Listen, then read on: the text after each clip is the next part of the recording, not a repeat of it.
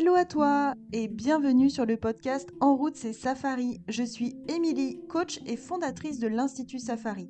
Chaque semaine, seule ou en présence d'un invité, on va se retrouver pour aborder des sujets en lien avec la reconversion professionnelle, le développement personnel et surtout, je vais te partager mon fonctionnement à travers des exemples concrets autour du quotidien. L'objectif? Te permettre de redonner du sens à travers ce que tu vis pour retrouver l'envie de rêver. Tu peux également me retrouver sur Insta et Facebook. Après des années à travailler dans le secteur médical et à me poser mille et une questions sur qui j'étais et ce que je voulais vraiment faire de ma vie, j'ai décidé de reprendre le contrôle et redonner du sens à tout ce que je vivais. J'ai alors quitté mon boulot pour partir voyager en famille et depuis, ma mission est de te permettre de retrouver une vie qui te fait vraiment kiffer, en accord avec tes valeurs et surtout en décidant de ce que tu veux vraiment pour toi et non pour les autres. Alors si en ce moment tu cherches une bonne dose d'inspiration, attache ta ceinture pour l'épisode du jour et en route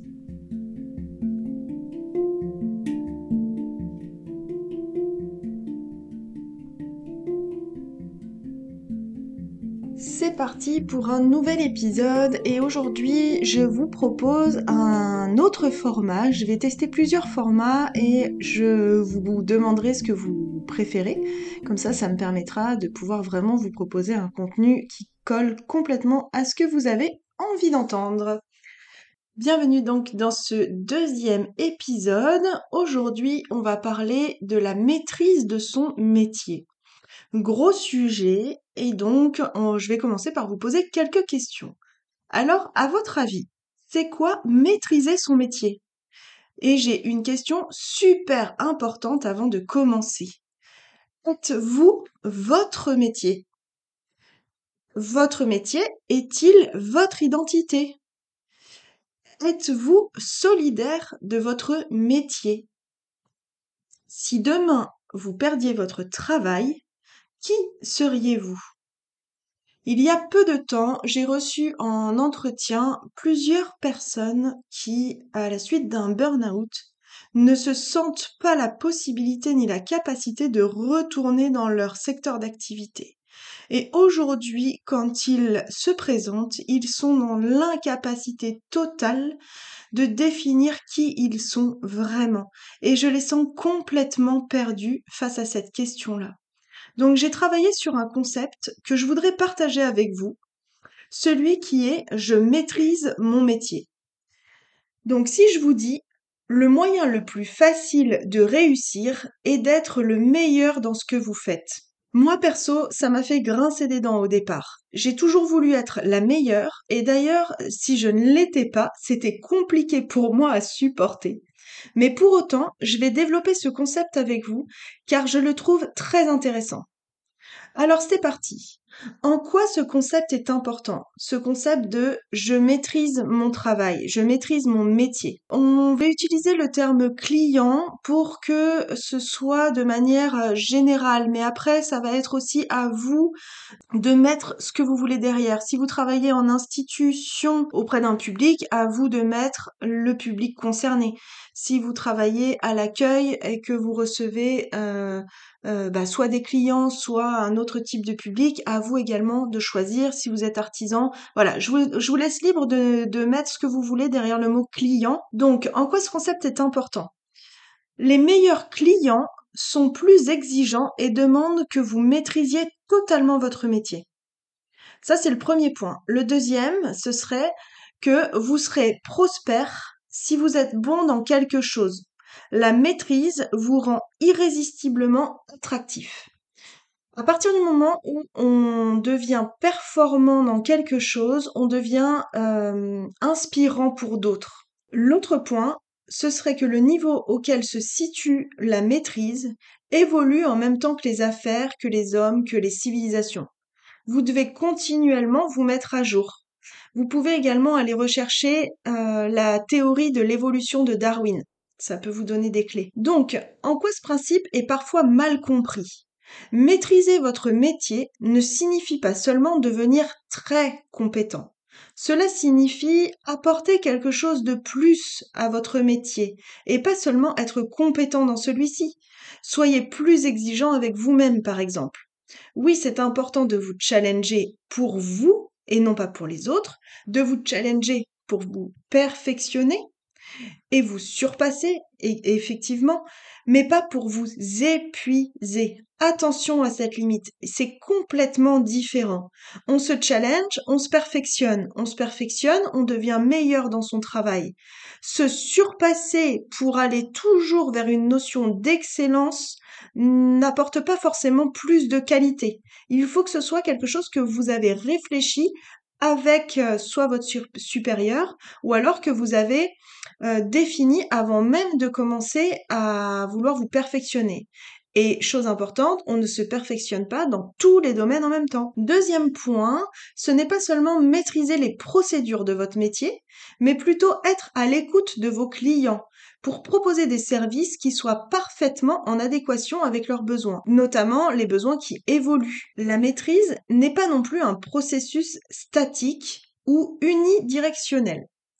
Ce n'est pas seulement une chose à réaliser ou un but à atteindre, c'est plutôt un système continu d'amélioration. C'est-à-dire que à partir du moment où vous voyez une évolution dans ce que vous proposez, vous pouvez faire un, petit point chaque mois pour voir justement dans quel domaine vous avez progressé. Ça peut être dans l'organisation, ça peut être dans l'écoute. À vous de définir ce point-là. Vous en choisissez un et vous portez votre attention sur ce point-là. Pas tout en même temps, je le répète. Le troisième point, ce serait que la maîtrise n'est pas définie par les autres. Et ça, c'est hyper important. Elle est définie par vous et uniquement par vous. Vous pouvez voir ça avec votre responsable, mais à partir du moment où vous voulez vous perfectionner et maîtriser une autre tâche, c'est à vous de définir laquelle c'est c'est votre maîtrise et pas simplement la maîtrise en général. La vôtre, celle qui vous parle, celle qui, où il y a ce petit truc en plus qui fera toute la différence. À vous également d'être honnête avec vous-même pour continuer à vous développer et choisir dans quel domaine vous voulez progresser. Évidemment, je le répète encore une fois, pas tout en même temps. Le dernier point, ce serait que la maîtrise n'est pas un processus linéaire. Si seulement ça pouvait être le cas, qu'est-ce que ce serait chouette? Mais non, c'est exactement dans, bah, comme dans l'entrepreneuriat, c'est les fameuses montagnes russes. Dès matin, vous êtes au top, ultra motivé, et là, pas de problème, tout va découler, vous allez avoir une pêche d'enfer. Mais les jours où vous avez un peu moins le moral, ou que vous êtes moins motivé, fatigué, là c'est compliqué. Voilà pourquoi la maîtrise n'est pas un processus linéaire. Elle peut être atteinte très rapidement avec un bon environnement, une bonne approche. Un truc tout simple, si vous évoluez dans un environnement qui ne vous convient pas, dans lequel vous ne vous sentez pas à votre place ou que vous n'êtes pas à l'aise, vous aurez de grosses difficultés à montrer votre expertise. C'est souvent à cette étape-là que le burn-out démarre. Pourquoi? Parce que si vous ne vous sentez pas à votre place, vous ne pouvez pas briller, vous ne pouvez pas euh, être source d'inspiration ou à ce moment-là développer euh, la capacité de vous mettre en avant. Donc vous vous mettez en retrait, vous vous renfermez, vous avez du mal à parler de vous et c'est là que ça se complique. Ce qui risque de vous arriver dans l'application de ce principe. Vous allez vous apercevoir que le chemin à parcourir est long, que vous n'étiez peut-être pas aussi bon que ça dans ce domaine-là. C'est là que c'est important d'être honnête avec vous-même et de reconnaître les points qui ont été peut-être un petit peu plus difficiles ou dans lesquels vous vous sentiez bon ou très bon alors que pas forcément. Vous allez peut-être vous rendre compte qu'il y a de nombreuses choses à aborder autrement dans votre vie et votre façon d'apprendre si vous voulez réellement tendre vers l'excellence. Excellence avec des guillemets, c'est-à-dire vous surpasser, vous devenir meilleur dans un domaine il se peut que vous soyez tenté de renoncer en cours de route. Là, c'est à vous de voir et c'est également aussi à prendre en compte le fait d'être honnête avec vous-même. Par contre, ce qui vous montre que vous avancez dans la bonne direction, vous allez apprendre plus vite. Vous allez inclure les autres également dans votre processus d'apprentissage vous allez vous apercevoir que tout est source d'apprentissage. Même dans les moments où vous serez peut-être en échec, eh bien vous vous rendrez compte que vous avez appris des choses et vous vous sentirez plus à l'aise. Vous vous apercevrez également que vous vous éloignez de certains collègues, de certaines personnes qui n'apprennent pas aussi rapidement que vous ou alors qui ne partagent pas tout à fait les mêmes choses que vous.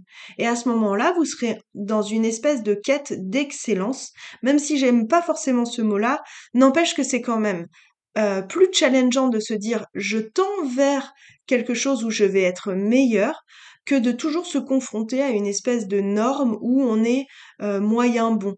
Moi, c'est quelque chose qui me challenge et c'est quelque chose qui me, qui me donne envie. Également, vous trouverez des angles d'approche plus originaux concernant vos offres professionnelles, par exemple, ou vos services, même si vous étiez déjà très bon avant dans ce que vous faisiez. Et vous allez commencer à prendre du plaisir à innover. Et là, ça devient chouette parce que vous devenez l'expert de votre travail.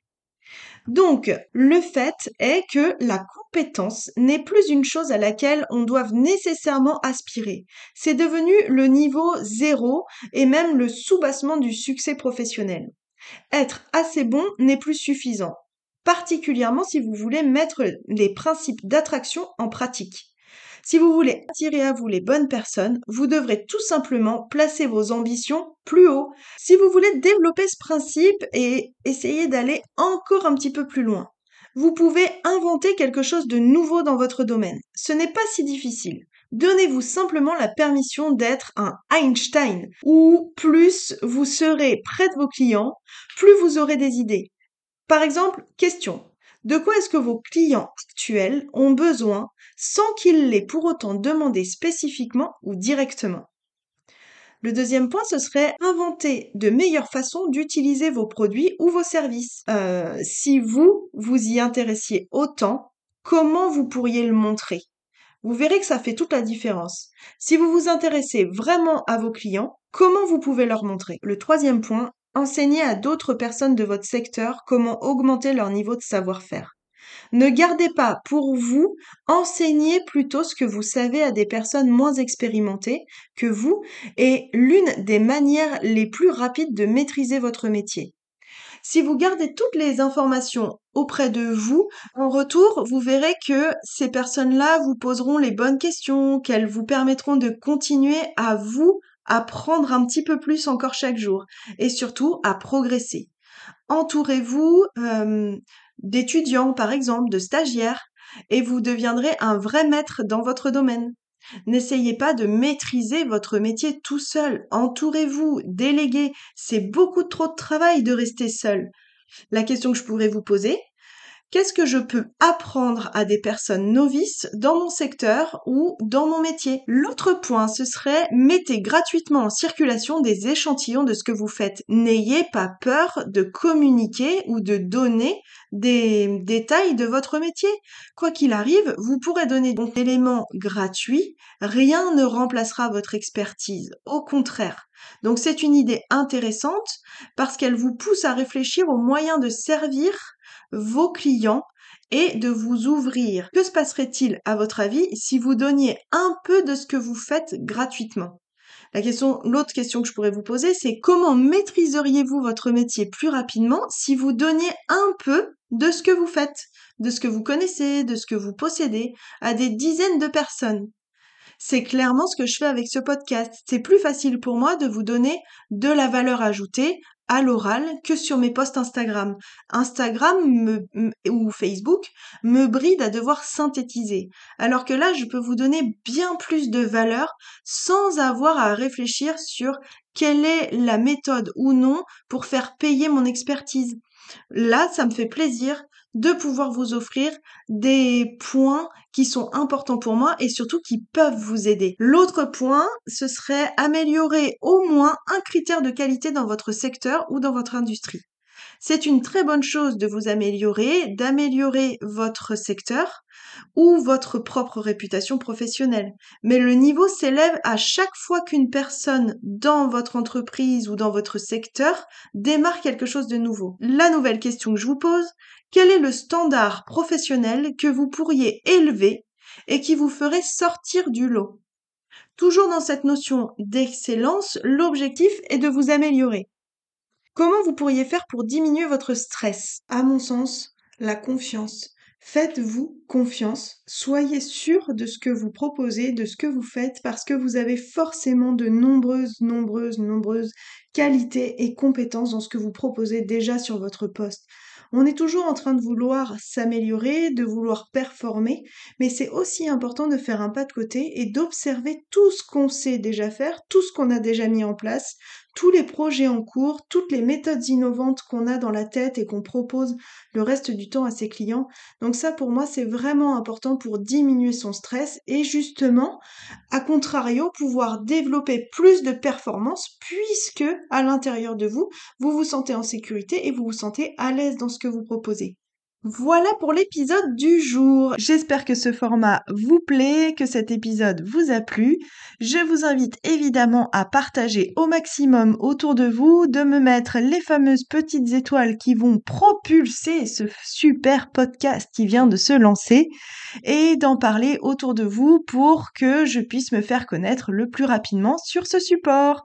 Je vous dis à la semaine prochaine, je vous embrasse et à très vite.